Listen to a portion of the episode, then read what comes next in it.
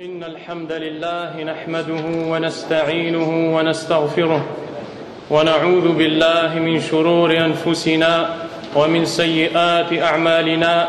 من يهده الله فلا مضل له ومن يضلل فلا هادي له. وأشهد أن لا إله إلا الله وحده لا شريك له. وأشهد أن محمدا عبده ورسوله. صلى الله عليه وعلى آله وصحبه وسلم تسليما كثيرا.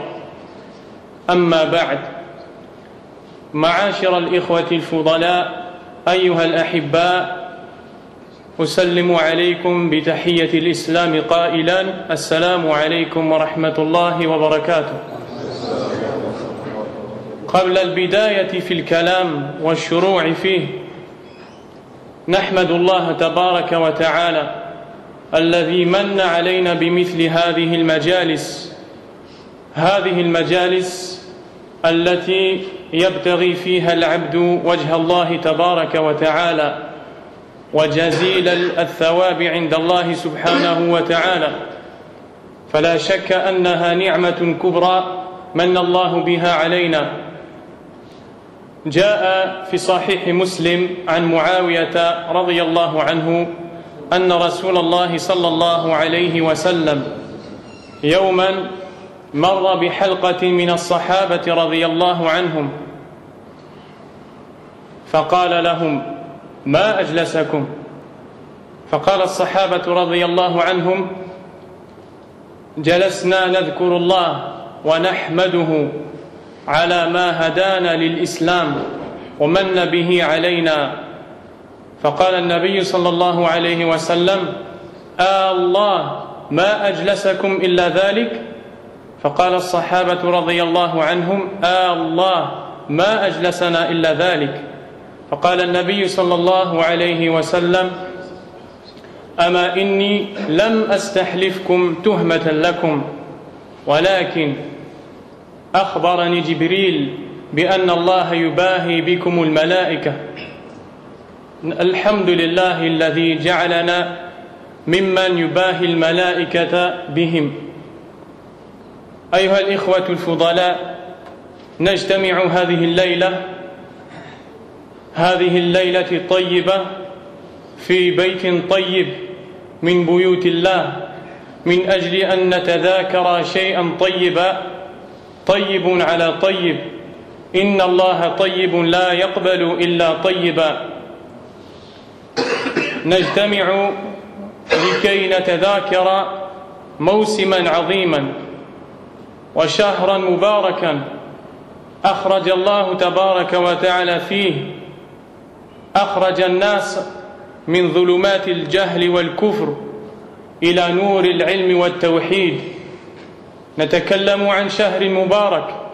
هدى الله فيه, هدى الله فيه الإنسان بعد أن كان من أهل الخذلان. نتكلم عن شهر مبارك. يفرح المؤمن بقدومه ويسعد بمجيئه.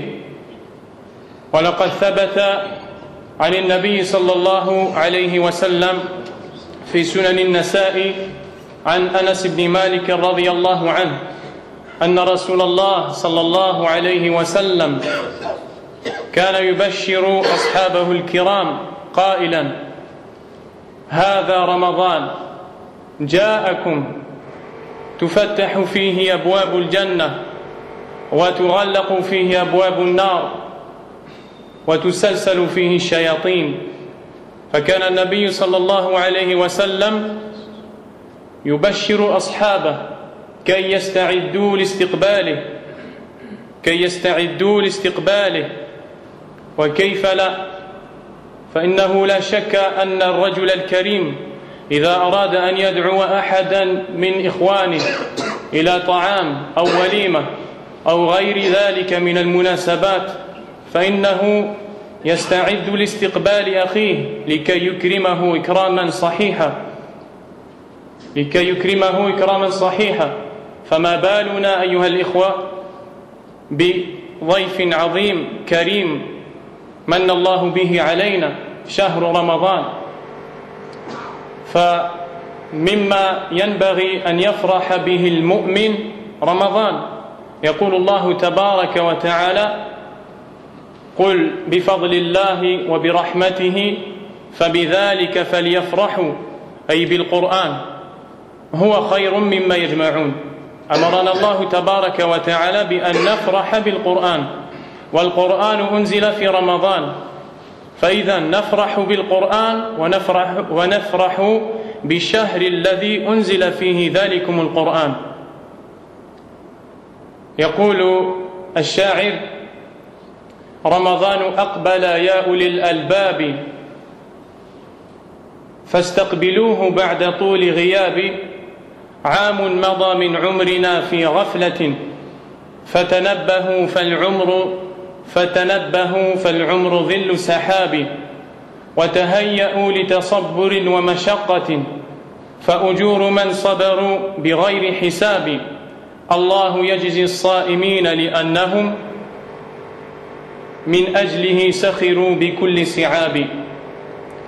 Mes frères, avant de commencer d'entamer le sujet dont nous voulons parler dans cette, dans cette soirée, cette soirée dont nous implorons Allah subhanahu wa ta'ala qu'il fasse qu'elle soit bénéfique pour nous, avant d'entrer dans le sujet, nous remercions Allah subhanahu wa ta'ala et nous le louons car il est celui qui nous a comblés de ses bienfaits et parmi ceux-ci, ces assemblées, ces assemblées, ces assises dans les mosquées dans lesquelles nous nous essayons de se rapprocher d'Allah subhanahu wa ta'ala et dans lesquelles nous essayons d'apprendre la religion d'Allah.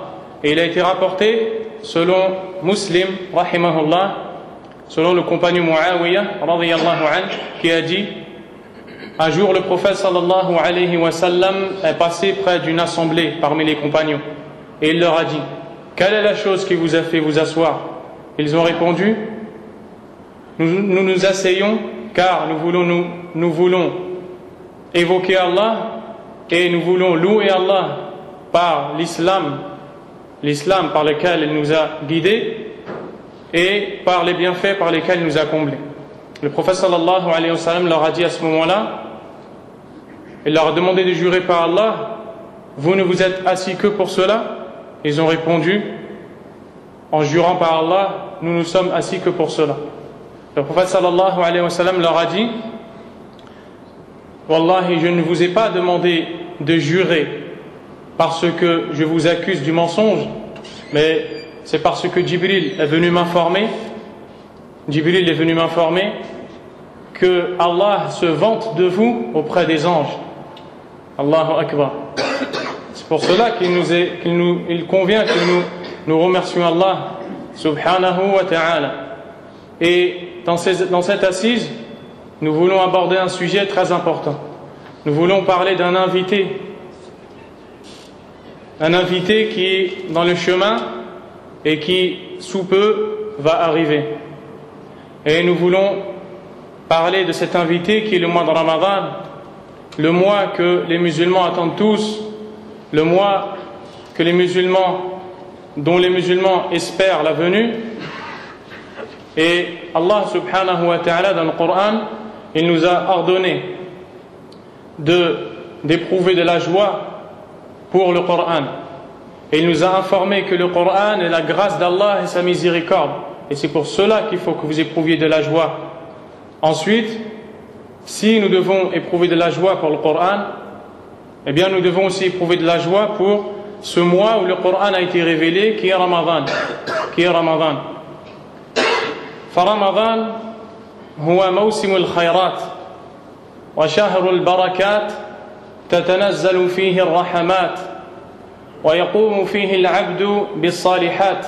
يرجو بذلك ثواب الله سبحانه وتعالى. نريد لن يكون حديثنا هذه الليلة عن أحكام الصيام ولا عن فضائل الصيام ولا عن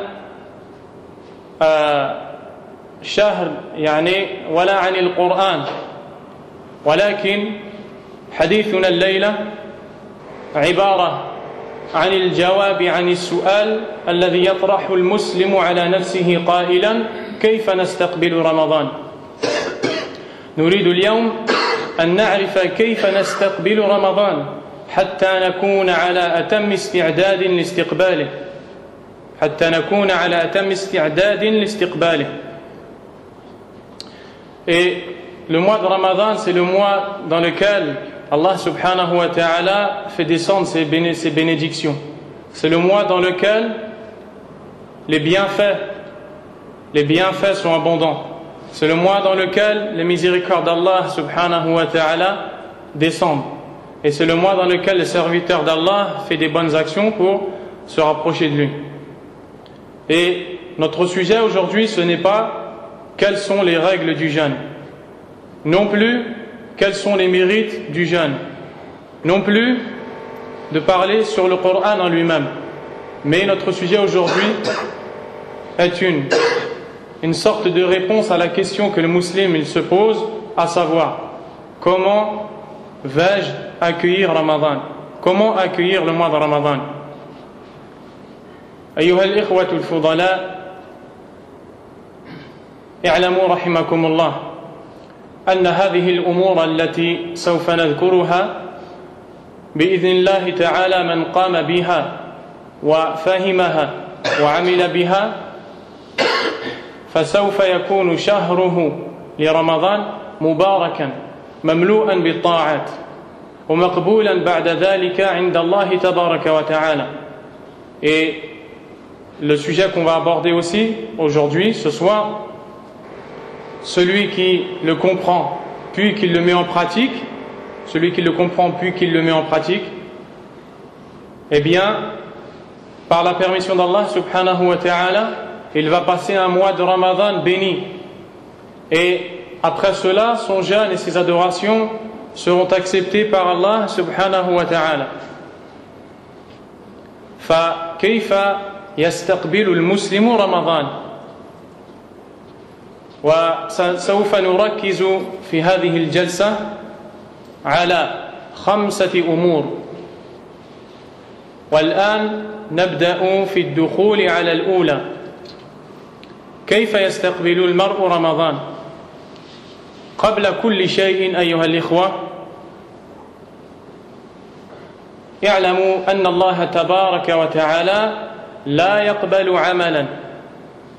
أن الله تبارك وتعالى لا يقبل عملا أبدا من عبده إلا بهذا الأمر الأول الذي سنذكره. وهذا الأمر أيها الإخوة أصل الأصول وأساس الدين. من قام به من قام به استقام. ومن أهمله خسر وخاب حيث أن الله تبارك وتعالى لا يقبل عملا إلا بعد تحقيق هذا الشيء.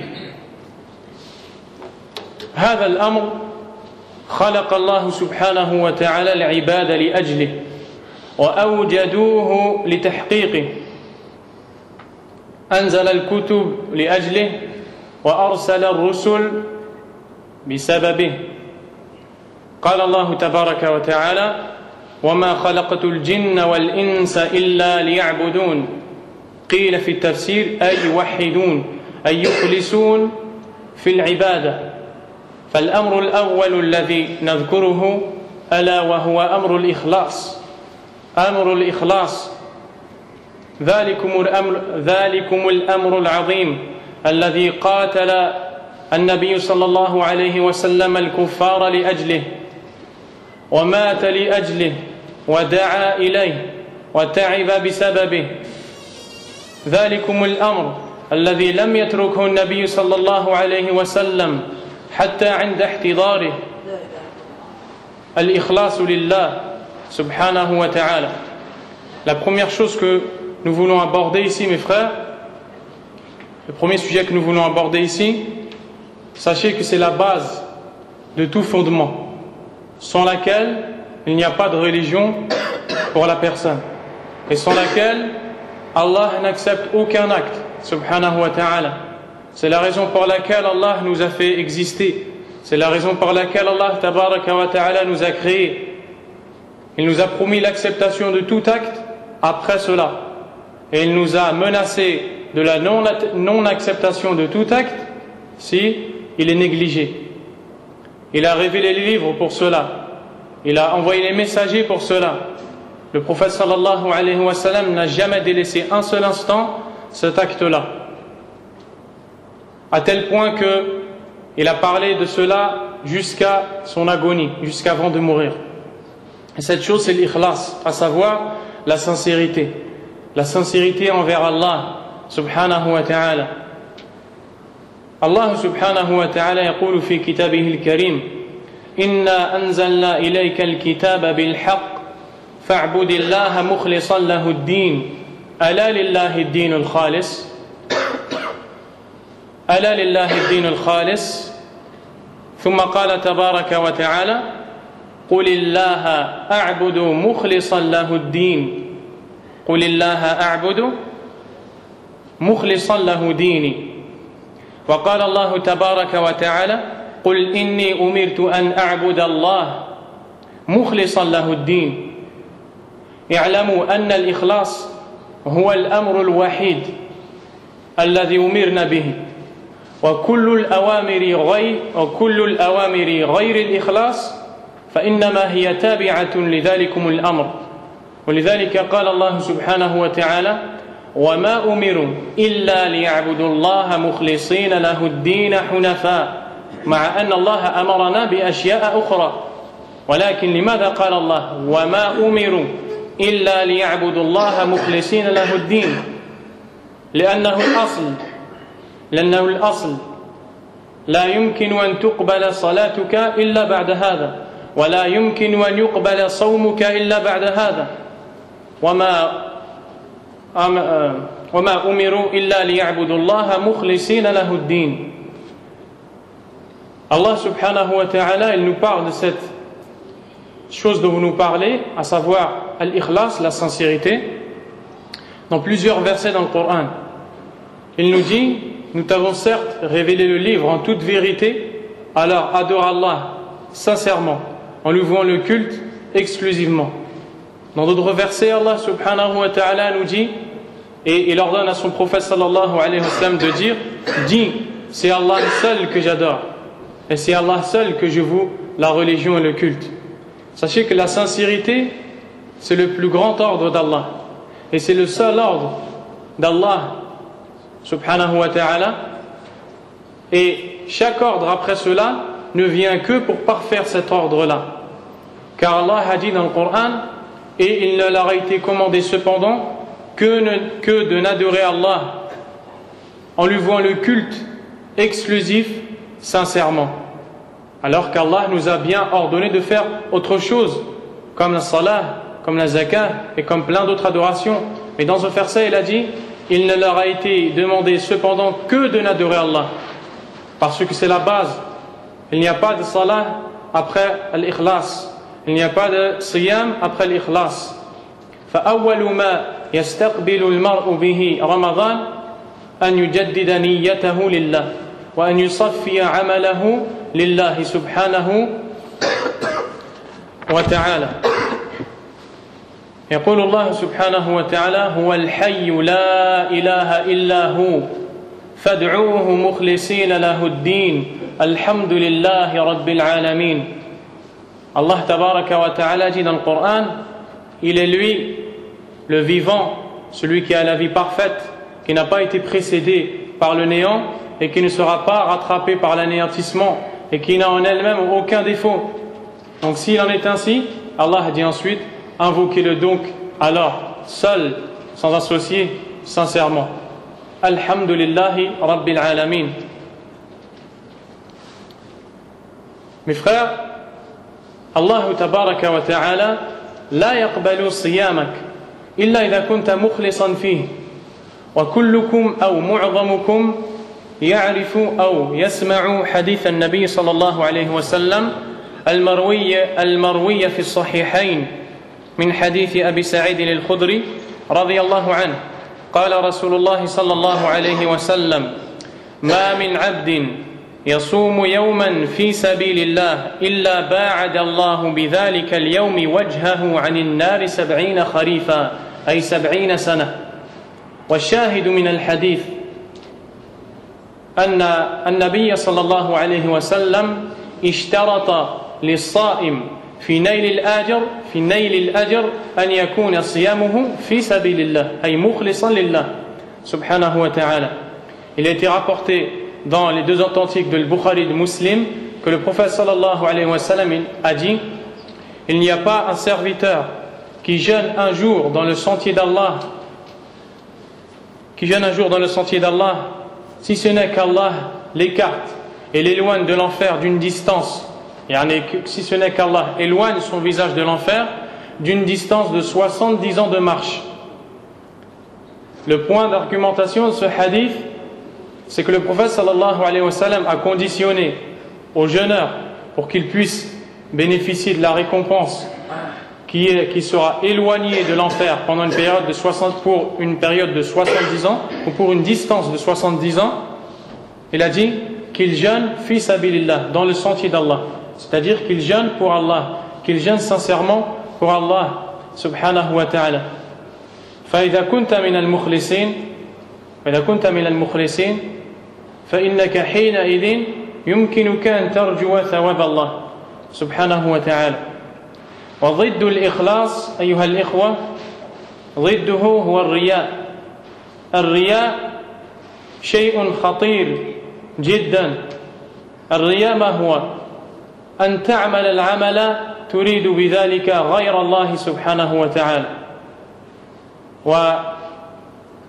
والرياء أقرب الناس إلى الرياء آمنهم منه كما قال بعض السابقين في الإسلام. أقرب الناس أو أكثر الناس وقوعا في الرياء من كان يأمن أن يقع فيه. فلا تأمن أن تقع في الرياء. إياك أن تصوم وتريد بذلك غير الله سبحانه وتعالى. لأنك إذا فعلت ذلك فإن صيامك لن يقبل لن يقبله الله سبحانه وتعالى وحينئذ ليس لك إلا الجوع والعطش. والله سبحانه وتعالى لا يقبل العمل إذا كان فيه الرياء كما في صحيح مس كما في صحيح مسلم من حديث أبي هريرة رضي الله عنه أن رسول الله صلى الله عليه وسلم أخبرنا بأن الله تعالى قال أنا أغنى الشركاء عن الشرك. من عمل عملا أشرك فيه معي غيري تركته وشركه. كيف تجعل لعملك نصيبا لغير الله وهو الذي خلقك؟ ولذلك الله لا يقبل عملك إذا كنت غير مخلص. والرياء أيها الإخوة صفة من صفات المنافقين الذين قال الله تعالى في حقهم إن المنافقين يخادعون الله وهو خادعهم وإذا قاموا إلى الصلاة قاموا كسالى يراءون الناس ولا يذكرون الله إلا قليلا. المنافقون يقومون لصلاة الفجر لما يرونه من نظر الناس إليهم فلا يريدون بذلك وجه الله ويظنون أنهم يخادعون الله والذي يخدعهم هو الله سبحانه وتعالى. فمن صفات المنافقين الرياء. ويقول الله سبحانه وتعالى فويل للمصلين الذين هم عن صلاتهم ساهون أي الذين يؤخرون الصلاة عن أوقاتها. ثم قال الذين هم يراءون. أي يعبدون الله في الظاهر ويطلبون في الباطن غير الله سبحانه وتعالى. أتصدق أن النبي صلى الله عليه وسلم يخاطب صحابته الكرام فيقول لهم إن أخوف ما أخاف عليكم الشرك الأصغر. وهنا وقفة.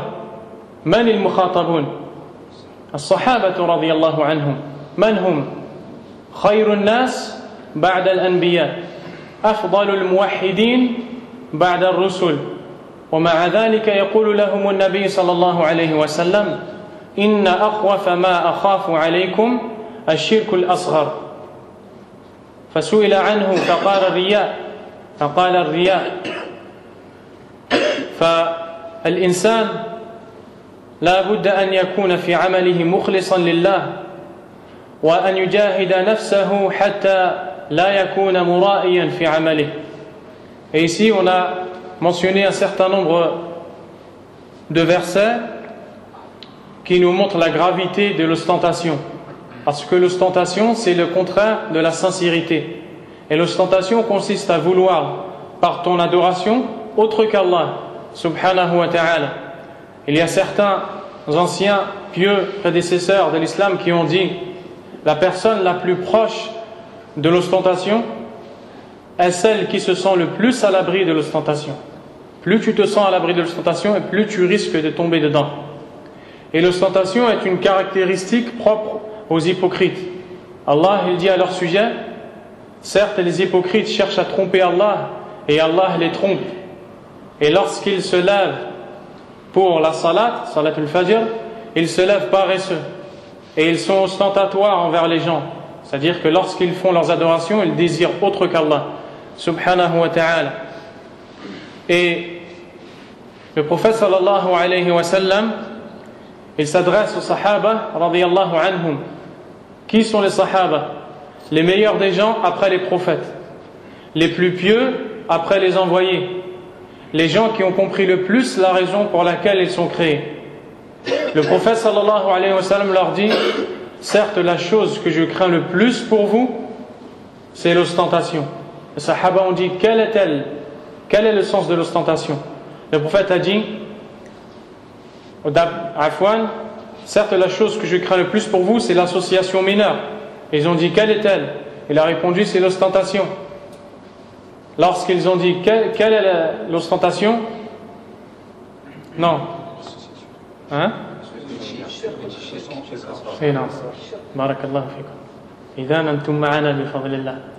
Donc le prophète sallallahu alayhi wa sallam, il a dit La chose que je crains le plus pour vous, c'est l'association la, mineure. Quelle est-elle? Ar-Riya. Ar-Riya, c'est le fait de vouloir par ton acte qu'on fasse tes éloges. Tu jeûnes pour qu'on dise celui-là il jeûne. Tu pries pour qu'on dise celui-là il prie. Tu fais des adorations pour qu'on dise cet homme-là est pieux, cet homme-là est un exemple. Et pour que les regards soient vers toi, tu adores Allah dans l'apparence, alors que dans l'intérieur, tu ne désires pas Allah. Tu désires simplement les éloges d'autres qu'Allah, subhanahu wa ta'ala. Et Allah n'accepte en aucun cas un acte, un acte qui est dénudé de la, de la sincérité. Allah n'accepte en aucun cas un acte dans lequel la personne n'est pas sincère envers Allah subhanahu wa ta'ala. والمرائي له علامات ذكرها علي بن ابي طالب رضي الله عنه فقال للمرائي ثلاث علامات قال يكسل اذا كان وحده وينشط إذا كان في الناس ويزيد في العمل إذا أثني عليه وينقص إذا ذم. هذه علامة الرياء. أنت وحدك نشيط. أو عفوا عندما تكون في خلوة وحدك كسول. لا تعبد الله لا تذكر الله لا تصلي الرواتب ولا تصلي الصلوات النوافل. ولا تذكر الله إلا قليلا. فإذا أصبحت من بين الناس فإذا بك عابد لله ذاكر لله. وهذه من علامات الرياء. لأن العبد الذي يريد وجه الله تبارك وتعالى يعبد الله في خلوته وجلوته.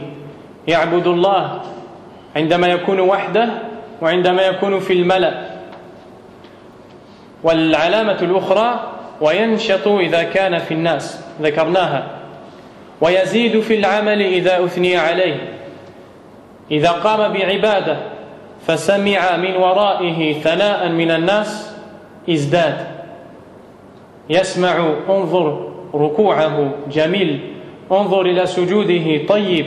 انظر إنه رجل صالح. إنه كذا وكذا. فعندما يسمع ذلك فإذا به يجمل صلاته.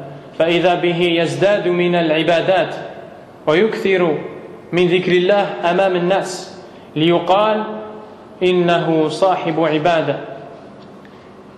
ويقول علي بن أبي طالب وينقص إذا ذم أي إذا ذمه الناس ينقص يترك العبادة. فهذه هي علامات الرياء. فتأمل. L'ostentation a des signes, mes frères. Ils ont été mentionnés par Ali ibn Abi Talib, an, qui a dit L'homme qui fait de l'ostentation a trois signes par lesquels il est reconnaissable. Il est paresseux lorsqu'il est tout seul dans l'adoration d'Allah et dans le rappel d'Allah. Il est paresseux lorsqu'il est tout seul. Deuxième chose, il est en forme lorsqu'il est avec les gens. Ensuite, il a dit, et il rajoute dans son adoration s'il entend qu'on lui fait des éloges. Et il diminue dans l'adoration s'il entend qu'il est blâmé. Donc, ce sont les signes de la personne qui a de l'ostentation. Lorsqu'elle est toute seule, elle n'a pas d'adoration, pas de salawat, pas de nawafil, pas de dhikr, pas de qira'atul Qur'an, pas d'adoration. Lorsqu'elle est devant les gens, voilà qu'elle devient parmi les, les gens les plus vieux. Le voici parmi les gens qui lisent le plus le Coran.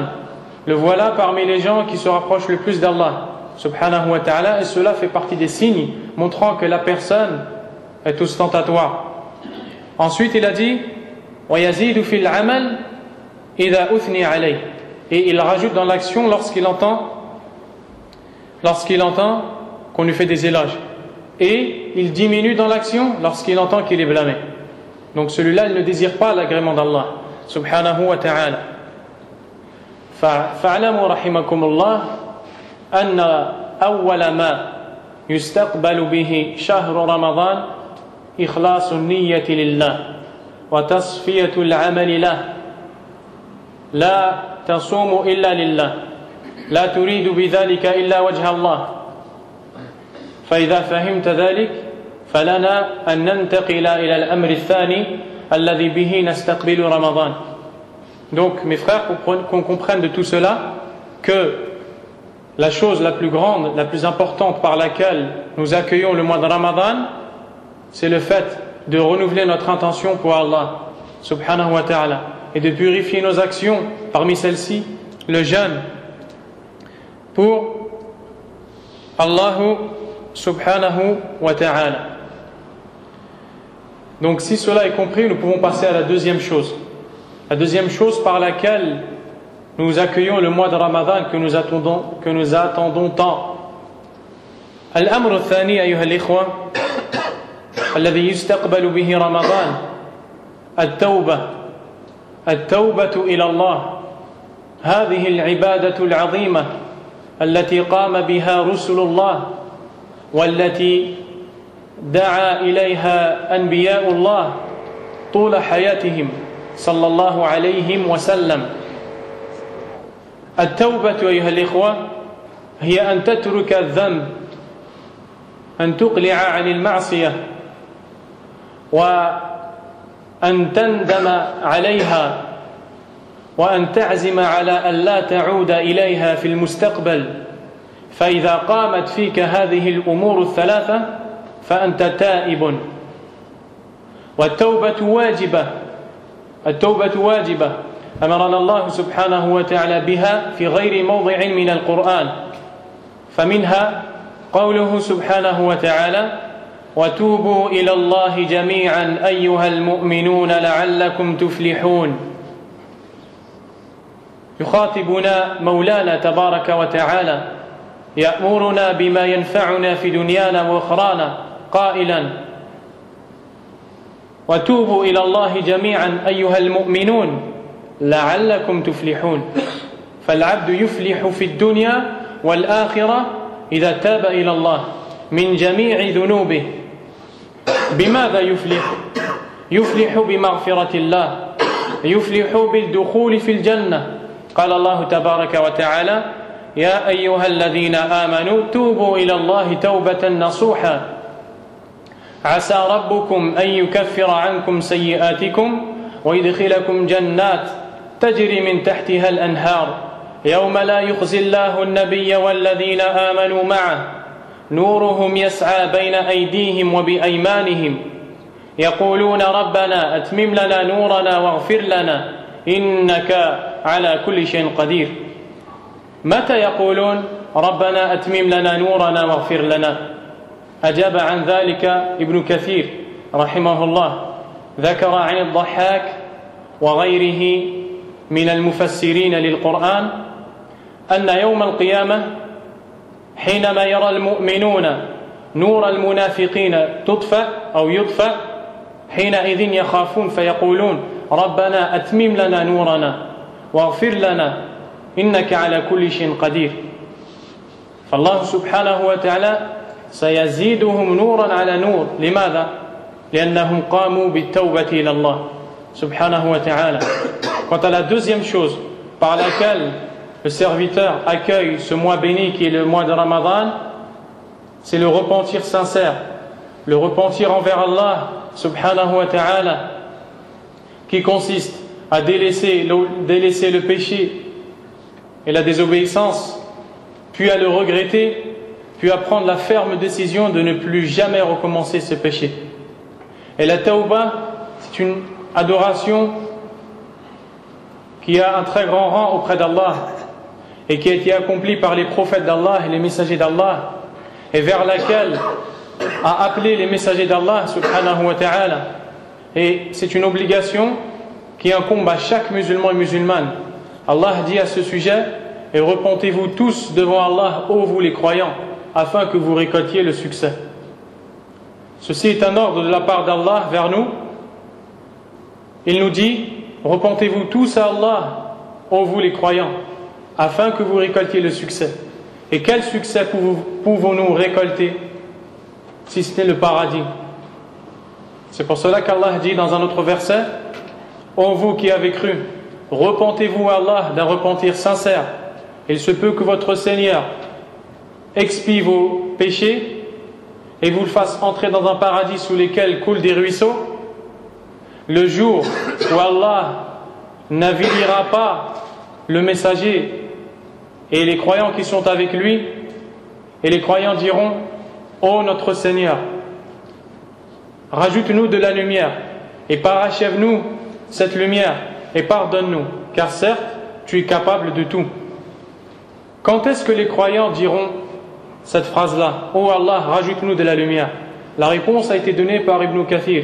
Dans son tafsir rahimahullah, il a dit c'est lorsque les croyants verront le jour du jugement que les hypocrites auront la lumière éteinte, auront la lumière éteinte, Allah éteindra la, lumière. Ils seront dans les ténèbres. Ils ne pourront donc pas se diriger.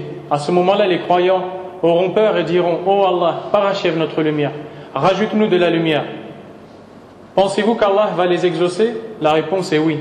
Pourquoi Parce qu'ils ont ils se sont repentis vers Allah subhanahu wa ta'ala. Et Allah subhanahu wa ta'ala يخبرنا بأنه قابل لتوبة العباد وهو الذي يقبل التوبة عن عباده ويعفو عن السيئات ويعلم ما تفعلون Allah nous informe qu'il accepte le repentir de son serviteur lorsque celui-ci revient et désire le pardon d'Allah Allah l'accepte. Allah dit, et il est celui qui accepte le repentir de ses serviteurs et qui passe sur vos péchés et qui est au courant et qui a la science de ce que vous faites. Qui a la science de ce que vous faites. وعملا بقوله صلى الله عليه وسلم الدين النصيحة نغتنم هذه الفرصة. التوبة أيها الإخوة. نريد أن نغتنم رمضان وأن نستفيد منه. نريد أن نتوب إلى الله فيه من ذنوب كثيرة. أريد أن أذكر لكم اثنين من الذنوب. اللذين هما شرب الدخان والسماع إلى الأغاني والموسيقى. أيها الإخوة إن شرب الدخان حرام لأن الله سبحانه وتعالى أنعم عليك بالأمانة التي هي جسدك وسوف يسألك عن هذه الأمانة وسوف يسألك الله عن صحتك التي من الله بها عليك. نريد من المسلم العاقل أن يقول في هذا الشهر والله إنني سأترك الدخان لله سبحانه وتعالى وسأستعين بشهر رمضان. أكرمك الله. سأستعين بشهر رمضان حتى أترك الدخان. وأنا أذكر هنا شخصا كان يريد أن ينصح أحد أحدا من إخوانه فقال له أيها الأخ إن هذا الدخان الذي تشربه أهو من الطيبات أو من الخبائث؟ وكان يظن أنه سيقول هو من الخبائث. فقال له الرجل هو من الطيبات فتعجب الناصح. فقال له فلماذا لا تعطي ذلك لولدك؟ فقال لأنه خبيث. فالإنسان العاقل يعلم أن ذلك خبيث. وشهر رمضان شهر الرحمة وشهر التوبة. فتوب إلى الله. أيها الأخ الذي نحبه في الله وننصحه لله.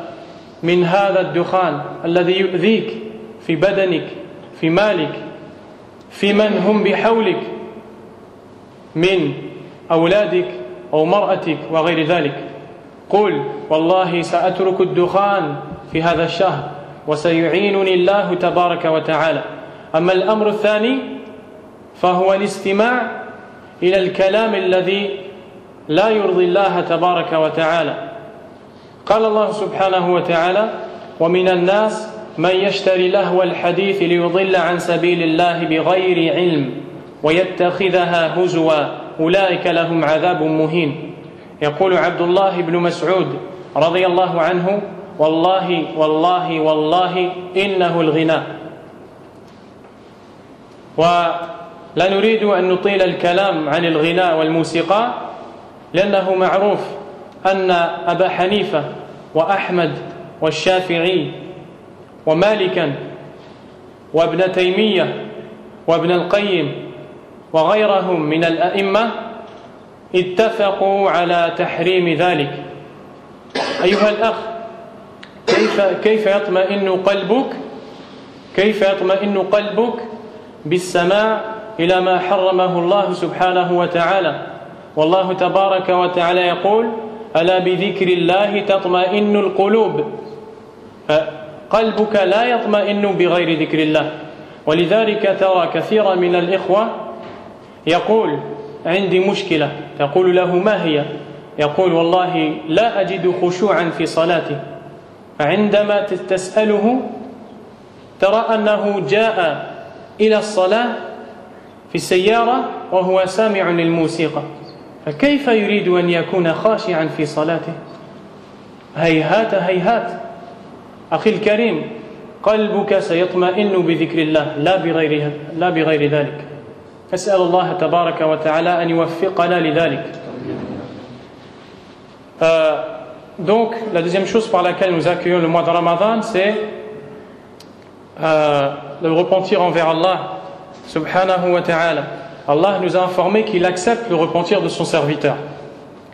Et il nous a informé qu'il pardonne à son serviteur qui se repent et nous voulons profiter de l'occasion pour parler de deux péchés qui sont commis par certains de nos frères qu'on aime pour Allah. Et l'homme est faible et nous sommes tous sujets à l'erreur. Et ici, le but n'est pas de blâmer nos frères, mais de nous conseiller tous entre nous. Deux péchés qui sont fumer la cigarette et écouter la musique et les chants. Quant au premier, il est clair qu'il est interdit il est interdit par Allah parce qu'il nuit à ton corps, à ton argent, à ton entourage. Il nuit à tes frères lorsque tu viens dans la prière et que tu on sent l'odeur du tabac. Et pour toutes ces raisons, Allah, a interdit tout ce qui nuit à l'homme. Et je me rappelle ici d'un frère qui a voulu conseiller son frère en lui disant Cette cigarette que tu fumes, est-ce qu'elle fait partie des bonnes choses ou des mauvaises choses? En pensant qu'il allait dire des, mauvaises choses. Il a répondu des bonnes choses. Il s'est étonné, il lui a dit Alors pourquoi ne la donnes-tu pas à ton fils? Il a dit Parce qu'elle fait partie des mauvaises choses. Donc c'est sûr que la cigarette fait partie des mauvaises choses.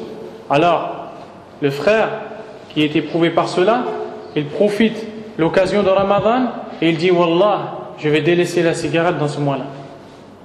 Et Allah va lui mettre la baraka. Et nous, nous implorons Allah d'aider tous nos frères qui veulent arrêter la cigarette. La deuxième chose, c'est le fait d'écouter la musique et les chants. Allah dit dans le Coran, et parmi les hommes, il y en a qui achètent des discours plaisants pour égarer du sentier d'Allah et pour le prendre en moquerie.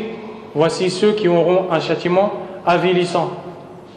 Abdullah ibn Mas'ud a dit Wallahi, Wallahi, Wallah, ce verset concerne les chants. Et nous, nous ne voulons pas parler longuement de ce sujet car les quatre imams, Abu Hanifa, wa Malik, wa wa Ahmad, Ibn al-Qayyim, Ibn Taymiyyah et autres que eux parmi les savants de l'islam, sont unanimes sur le fait que ceci est interdit dans l'islam. Et mon frère, ton cœur ne peut pas être apaisé si ce n'est par le rappel d'Allah. Subhanahu wa ta'ala. Nous voyons certaines personnes dire J'ai un problème. Quelle est-elle? Il répond Lorsque je viens dans la salade, je n'arrive pas à être concentré. Et si nous méditons sur cette situation, nous nous apercevons qu'il est venu à la mosquée en voiture en écoutant la musique. Et ces deux choses-là ne peuvent pas se mélanger dans le cœur du serviteur d'Allah. La parole d'Allah et les mauvaises paroles. Ça ne peut pas se mélanger dans le cœur du serviteur d'Allah. C'est pourquoi Allah a dit, n'est-ce pas par le rappel d'Allah que les cœurs s'attendrissent والله سبحانه وتعالى يتوب على عبده ما دام يتوب كما جاء رواه الطبراني عن عقبة بن عامر رضي الله عنه قال إن رجلا جاء إلى النبي صلى الله عليه وسلم فقال يا رسول الله أحدنا يذنب؟ قال يكتب عليه. قال ثم يستغفر منه ويتوب؟ قال يغفر له ويتاب عليه. قال فيعود فيذنب؟ قال فيكتب عليه. قال ثم يستغفر منه ويتوب. فقال يغفر له. ويتاب عليه ولا يمل الله حتى تملوا. فالله سبحانه وتعالى لا يمل أبدا من أن يقبل توبة عبده. فيا سبحان الله الله ينتظرنا ويدعونا ويأمرنا بالتوبة. وهذا الوقت قدوم رمضان هو وقت عظيم لتحقيق هذا الأمر التوبة إلى الله سبحانه وتعالى. في صحيح مسلم من حديث أبي موسى الأشعري رضي الله عنه قال رسول الله صلى الله عليه وسلم إن الله عز وجل يبسط ليل يبسط آه، يده بالليل ليتوب مسيء النهار ويبسط يده بالنهار ليتوب مسيء الليل حتى تطلع الشمس من مغربها. يا سبحان الله ما أحلم الله وما أرحمه وما أكرمه. الله سبحانه وتعالى قال إن الذين فتنوا المؤمنين والمؤمنات ثم لم يتوبوا فلهم عذاب جهنم ولهم عذاب الحريق. أيها الإخوة هؤلاء قوم حفروا خندقا وجعلوا المؤمنين فيه ثم أشعلوا نارا عذبوهم بالنار. عذبوا المؤمنين قتلوهم بالحرق فقال الله هؤلاء إن لم يتوبوا فلهم عذاب جهنم أي إذا تابوا يغفر الله لهم فما, فما أحلم الله سبحانه وتعالى Il y a un hadith qui est rapporté dans lequel le prophète sallallahu alayhi wa sallam dit, où le compagnon dit, un homme s'est présenté au prophète sallallahu alayhi wa sallam et a dit, ô messager d'Allah, L'un d'entre nous, l'un d'entre nous commet un péché. Le prophète a répondu, alors il lui sera inscrit. Il a dit, puis ensuite, il demande pardon et il se repent de ce péché. Le prophète a dit, le pardon lui est accordé et son repentir est accepté. Il a dit, mais après cela, il revient au péché. Le prophète a dit, alors il lui est écrit. Le, compagnon a dit, et après cela, il demande pardon et il se repent. Le prophète a dit, alors Allah lui pardonne et lui accepte son repentir. Et Allah ne cessera et ne se lassera jamais d'accepter son repentir jusqu'à ce que celui-ci ne se lasse. Tant que tu n'as pas marre de demander pardon à Allah, Allah n'a pas marre de t'accepter ton pardon. Et il a rapporté dans un autre hadith, Sahih Muslim, que le prophète a dit sallallahu alayhi wa sallam, certes Allah, qu'il soit exalté, tend sa main de nuit afin que le pécheur de jour se repente, et il tend sa main le jour afin que le pécheur de nuit se repente, et cela jusqu'à ce que le soleil se lève de son couchant. Il n'y a pas plus miséricordieux et plus noble qu'Allah subhanahu wa ta'ala. Dans un verset, Allah nous dit, certes ceux qui ont châtié les croyants par le feu et qui ensuite ne se sont pas repentis, ils auront un châtiment avilissant et le châtiment du feu. Allah il parle dans ce verset d'un peuple qui a creusé un trou et qui a jeté dedans les croyants qui adoraient Allah seul sans, associer. Ils les ont tués, ils les ont brûlés. Et il est rapporté qu'ils se sont fait le plaisir de, de les regarder en train de brûler. Allah a dit, ceux-là, s'ils ne se repentent pas, ils iront en enfer. Cela signifie que s'ils se repentent, Allah leur pardonne. Ils ont brûlé des croyants vifs. Et s'ils se repentent, Allah leur pardonne. Donc nous devons profiter de ce mois-là pour se repentir, pour se repentir, pardon, vers Allah subhanahu wa ta'ala. وقال عبد الله بن عمر رضي الله عنه إن كنا نعد لرسول الله صلى الله عليه وسلم في المجلس الواحد من قبل أن يقوم مئة مرة رب اغفر لي وارحمني إنك أنت وتب علي إنك أنت التواب الرحيم Le compagnon il dit Nous comptions dans les assemblées du prophète sallallahu alayhi wa sallam plus de 100 fois il disait dans la, avant de se lever il, il, il disait plus de 100 fois avant de se lever Ô mon Seigneur, pardonne-moi et, accorde mon, et accepte mon repentir, c'est toi qui accueilles le repentir et qui est miséricordieux. أما الأمر الثالث الذي نستقبل به, نستقبل به رمضان هو أمر عظيم وهو من أصول هذا الدين المبارك وهو المسامحة فيما بين الإخوة والعفو والصفح. إياك أيها الأخ أن تدخل في شهر البركة وشهر الرحمة وأنت لا تسامح أخاك المؤمن الذي قصر في حقك. فأساء إليك بجهل أو بغير ذلك. سامحه لأن المسامحة أمر عظيم. أمرنا الله سبحانه وتعالى به. قال وليعفوا وليصفحوا ألا تحبون أن يغفر الله لكم؟ إن والله غفور رحيم.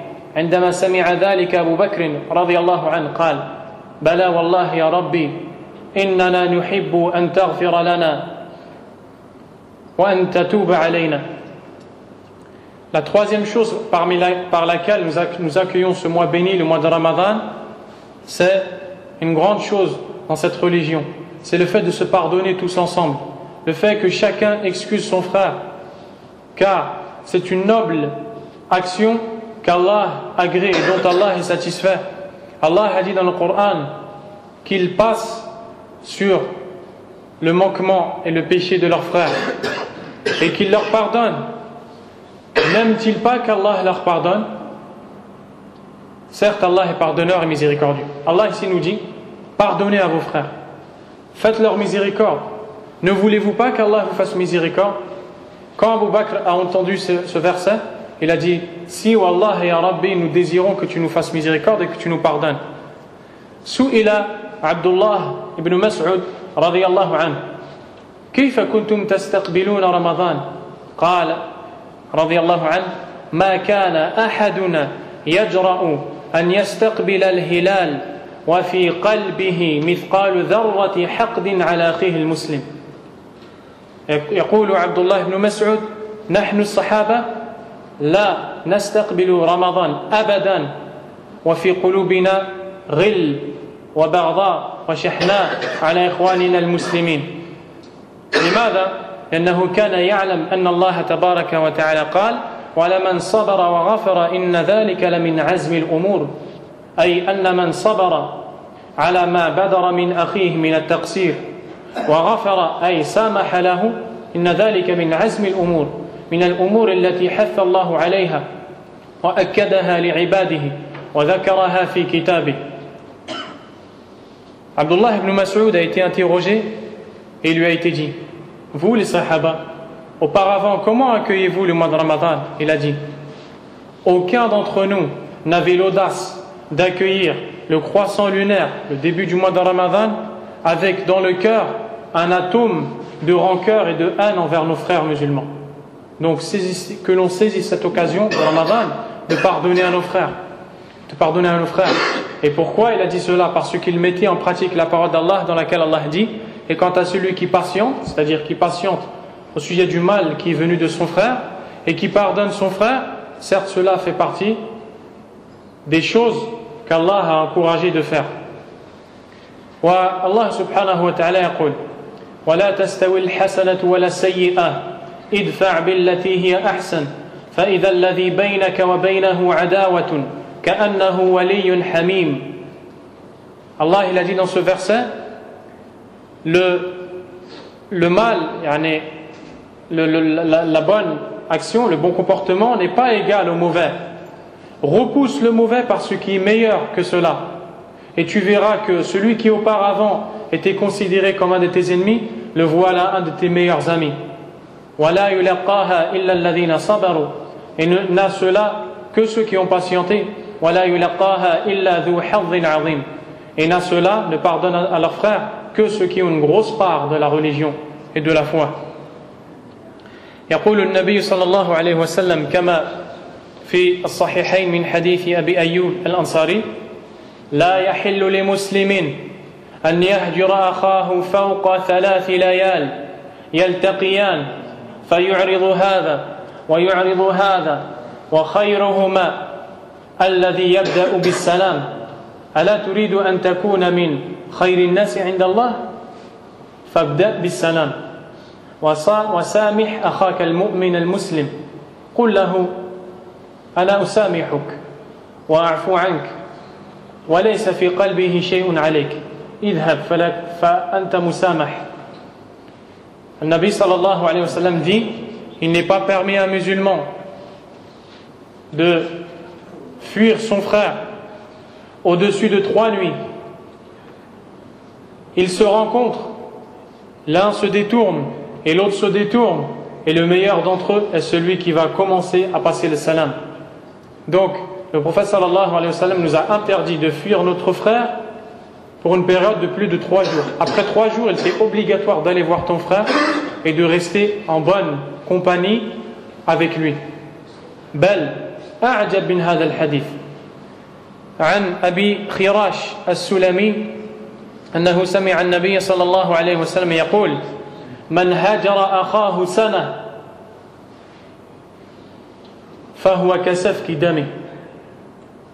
الذي يهجر أخاه المؤمن سنة.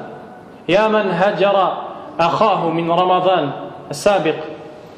اسمع هذا الحديث من هجر أخاه سنة فهو كسفك دمه كأنه قتله وسفك دماء أتريد أن تسفك دم, أخي دم أخيك المؤمن لا شك أن الجواب لا فسامح أخاك واذهب إليه وسلم عليه وترى الأجر عند الله سبحانه وتعالى Dans le deuxième hadith, le prophète sallallahu alayhi wa sallam a dit Celui qui fuit son frère pour une période de un an, qui ne parle pas à son frère pour une période de un an, c'est considérable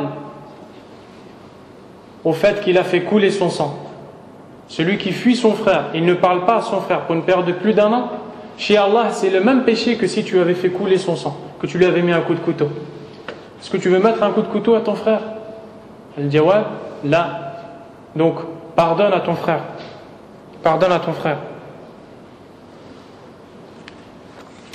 يقول النبي صلى الله عليه وسلم من أقال مسلما أقال الله عثرته يوم القيامة. أي من عفى عن مسلم عفى الله عنه يوم القيامة. كيف لا تعفو عن أخيك المسلم؟ مع أن هذا من التقوى التي شرع الصيام لأجلها. يا أيها الذين آمنوا اتقوا الله. كتب عليكم الصيام كما كتب على الذين من قبلكم لعلكم تتقون. أي حتى حتى تكونوا من المتقين. صوموا حتى تكونوا من المتقين. والله أمرنا بالتقوى. يا أيها الذين آمنوا اتقوا الله حق تقاته ولا تموتن إلا وأنتم مسلمون. ثم أخبرنا عن السبب الذي به سوف نكون من المتقين. واعتصموا بحبل الله جميعا ولا تفرقوا. لأنكم إذا تفرقتم لن تكونوا من المتقين ذكر ذلك السعدي رحمه الله le, le, le, le siyam il a été légiféré pour que la personne soit parmi les gens pieux qui adorent Allah subhanahu wa ta'ala et parmi la piété pardonner à ton frère et Allah a dit dans le verset ô vous qui avez cru craignez Allah et ne mourrez qu'en pleine soumission Ensuite, il nous a donné la cause qui va nous aider à accomplir cette chose-là. Il a dit Et accrochez-vous tous ensemble au câble d'Allah, qui est le Coran, et ne divergez pas. Ne vous divisez pas, ne divergez pas. Parce que si vous divergez, vous ne serez jamais parmi les croyants. Et Allah n'accepte parmi les pieux. Et Allah n'accepte que des pieux. إنما يتقبل الله من المتقين. أما الأمر الرابع والأمر الرابع الذي يستقبل به الإنسان رمضان محاسبة النفس La quatrième chose par laquelle le croyant accepte ou accueille pardon, Ramadan, le bilan, de, le bilan de son âme. Il y a un an qui est passé. Depuis Ramadan dernier à ce Ramadan-là, une année est passée. Qu'est-ce que j'ai fait pour Allah dans cette année? Combien de paroles ai-je dit? Combien de bonnes actions ai-je fait? Qu'est-ce que j'ai fait qui satisfait Allah subhanahu wa ta'ala? الله تبارك وتعالى يقول يا أيها الذين آمنوا اتقوا الله ولتنظر نفس ما قدمت لغد. حاسبوا أنفسكم. ولتنظر نفس ما قدمت لغد. واتقوا الله إن الله خبير بما تعملون. قال ابن كثير رحمه الله تعالى أي حاسبوا أنفسكم قبل أن تحاسبوا. وانظروا ماذا ادخرتم من الأعمال الصالحة ليوم معادكم وعرضكم على ربكم. كان بعض السلف رحمهم الله يحاسبون أنفسهم فيقولون ما حملك على ما صنعت يوم كذا وكذا؟ يضع أصبعه في النار ثم يقول حسي كلمة تقال عند الألم المفاجئ. فيقول ما حملك على ما صنعت يوم كذا وكذا؟ ولماذا فعلت كذا؟ وكان القدماء في الإسلام محاسبين لأنفسهم مطبقين لأمر الله سبحانه وتعالى La quatrième chose, c'est le fait de juger sa propre personne. Un an est passé. Qu'est-ce que j'ai fait qui me rapproche d'Allah Subhanahu wa ta'ala. Quelles sont les adorations que j'ai faites par lesquelles je vais atteindre la satisfaction d'Allah Allah dit Ô oh, vous qui avez cru, craignez Allah et que chaque âme regarde ce qu'elle a préparé pour demain. Et craignez Allah, certes Allah est parfaitement informé de ce que vous faites. Ibn Kathir, rahimahullah, a dit ce verset signifie, c'est-à-dire faites le jugement de vos propres personnes avant qu'on ne le fasse pour vous et que chacun d'entre vous regarde ce qu'il a préparé comme action pour le jour du retour et pour le jour de sa grande exposition devant Allah. Et les grands prédécesseurs de l'islam, parmi les pieux, étaient des gens qui faisaient beaucoup cette chose-là. Ils faisaient beaucoup cette chose-là. Ils regardaient, qu'ai-je fait Pourquoi je fais telle chose Pourquoi je fais telle chose Et en plus, et après cela, ils prenaient les dispositions. الأمر الخامس وهو الأخير وهو الاجتهاد في تحقيق تقوى الله تبارك وتعالى فإياك أن تذنب في رمضان خاصة وفي غير رمضان عامة وإذا تعودت على الطاعة في شهر رمضان فاستمر على ذلك في غيره لأن رب رمضان هو رب سائر الشهور La cinquième chose, je vous demande un tout petit peu de temps, jazakumullahu khayran. Excusez-moi de vous prendre ce temps-là.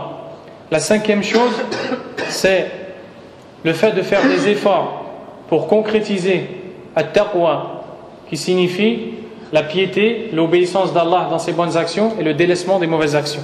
Car Allah a légiféré le siyam, le jeûne, pour que nous soyons des gens qui ont cette caractéristique at-taqwa.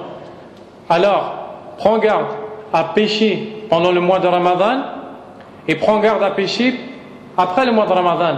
Car le Seigneur du mois de Ramadan, c'est le Seigneur de tous les mois. Et saisis l'occasion qui t'est donnée pendant ce mois pour te rapprocher d'Allah par les bonnes actions. تقوى الله أمر الله تبارك وتعالى الناس عموما يا أيها الناس اتقوا ربكم ثم أمر بذلك خاصة الناس فقال يا أيها يا أيها المؤمنون اتقوا الله ثم أمر أو أمر بذلك خاصة المؤمنين قال يا أيها النبي اتق الله لا أحد يستغني عن تقوى الله عز وجل الله سبحانه وتعالى il nous a ordonné tous de craindre Allah et d'avoir la taqwa. Les hommes, de façon générale, après de manière plus précise, les croyants parmi les hommes, plus de manière plus précise, les prophètes parmi les hommes. Ô vous les hommes, craignez votre Seigneur. Ô vous les croyants, craignez votre Seigneur. Ô toi le prophète, crains ton Seigneur.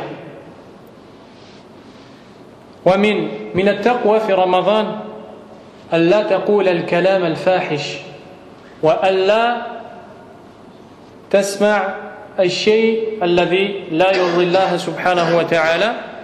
فإنه جاء في صحيح مسلم عن أبي هريرة أن رسول الله صلى الله عليه وسلم قال إذا أصبح أحدكم يوما صائما فلا يرفث ولا يجهل فإن امرؤ شاتمه أو قاتله فليقول إني صائم إني صائم فلا يرفث أي لا يقول كلاما فاحشا.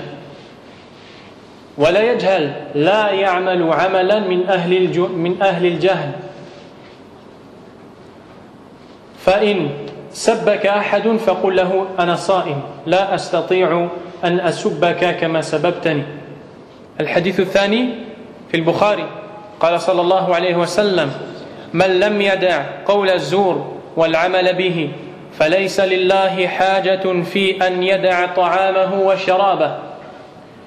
Deux hadiths. Le premier, le prophète sallallahu alayhi wa sallam a dit Lorsque l'un d'entre vous vient au matin en état de jeûne, alors qu'il ne dise pas de mauvaises paroles et qu'il ne commette pas des actions de l'ignorance.